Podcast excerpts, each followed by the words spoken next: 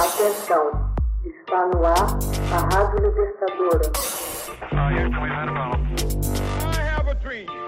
Começa agora o Hoje na História de Ópera Mundi. 8 de fevereiro de 1915 é lançado o filme Nascimento de uma Nação.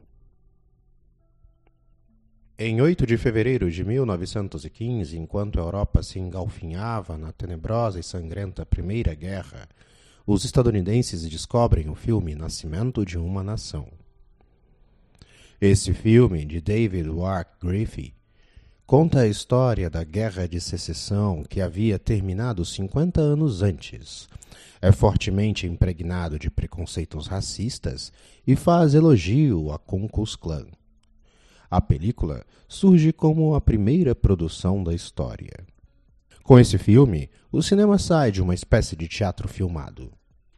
Com o custo inicial de 100 mil dólares, consumiu infinitamente mais e ainda se mostrou um dos mais rentáveis da história do cinema.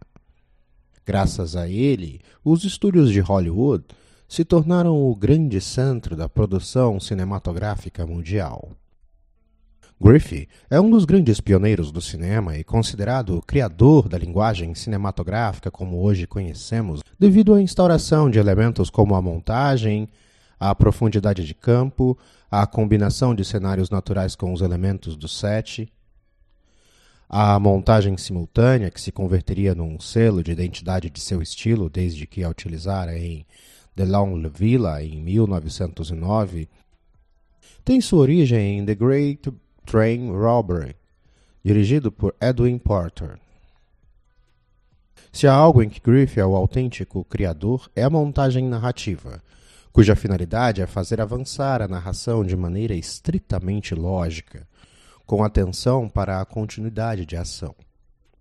Desde seu primeiro curta-metragem como diretor, Griffith construiu estruturas rítmicas e expressivas profundamente pessoais que iriam se modificando ao longo de seus mais de 500 filmes para alcançar o auge em 1915 com O Nascimento de uma Nação.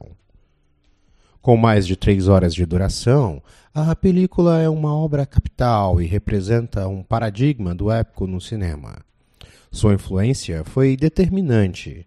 A fusão entre a poética e o realismo seria chave no estilo do diretor John Ford, que estrearia no cinema dois anos depois. Sua ideia de montagem influenciaria cineastas soviéticos como Eisenstein a partir dos anos 20, revolucionando assim o conceito de edição cinematográfica com as vistas postas nos achados de Griffin. O Nascimento de uma Nação se divide em três grandes blocos de similar construção.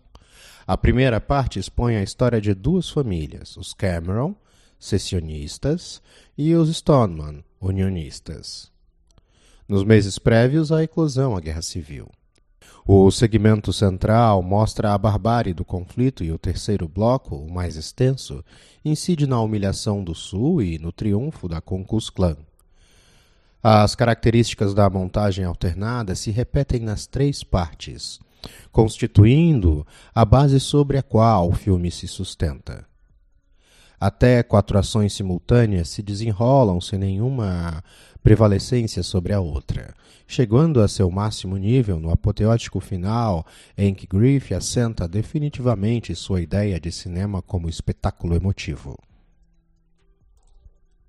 Foi a constatação definitiva da plena maturidade de um estilo que tem o gosto pelo detalhe Outra de suas características básicas são os constantes planos curtos com o fim de ressaltar emoções, não somente no que respeita ao rosto dos atores, mas também em partes de seu corpo, valendo-se da utilização do tempo e do espaço.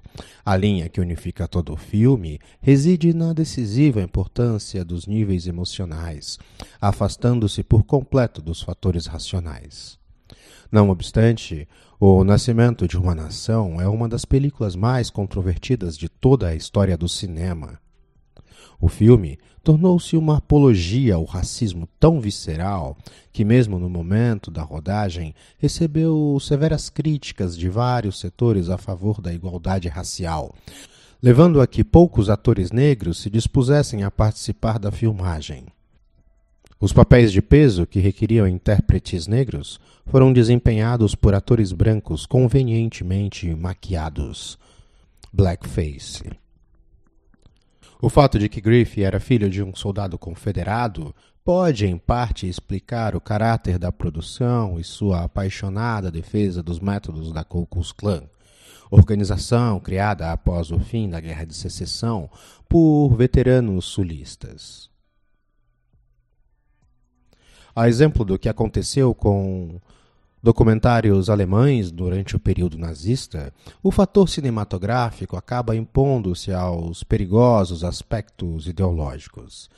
Neste caso, não se deve entender o filme como um panfleto racista, e sim como a construção de um modelo cinematográfico que marcou um momento crucial no transcurso da sétima arte. Hoje na história. Texto original Max Altman. Narração e adaptação José Igor. Você já fez uma assinatura solidária de Opera Mundi? Fortaleça a imprensa independente. Acesse www.operamundi.com.br/apoio. São muitas opções. Você também pode fazer um Pix usando a chave apoie.operamundi.com.br. Obrigada!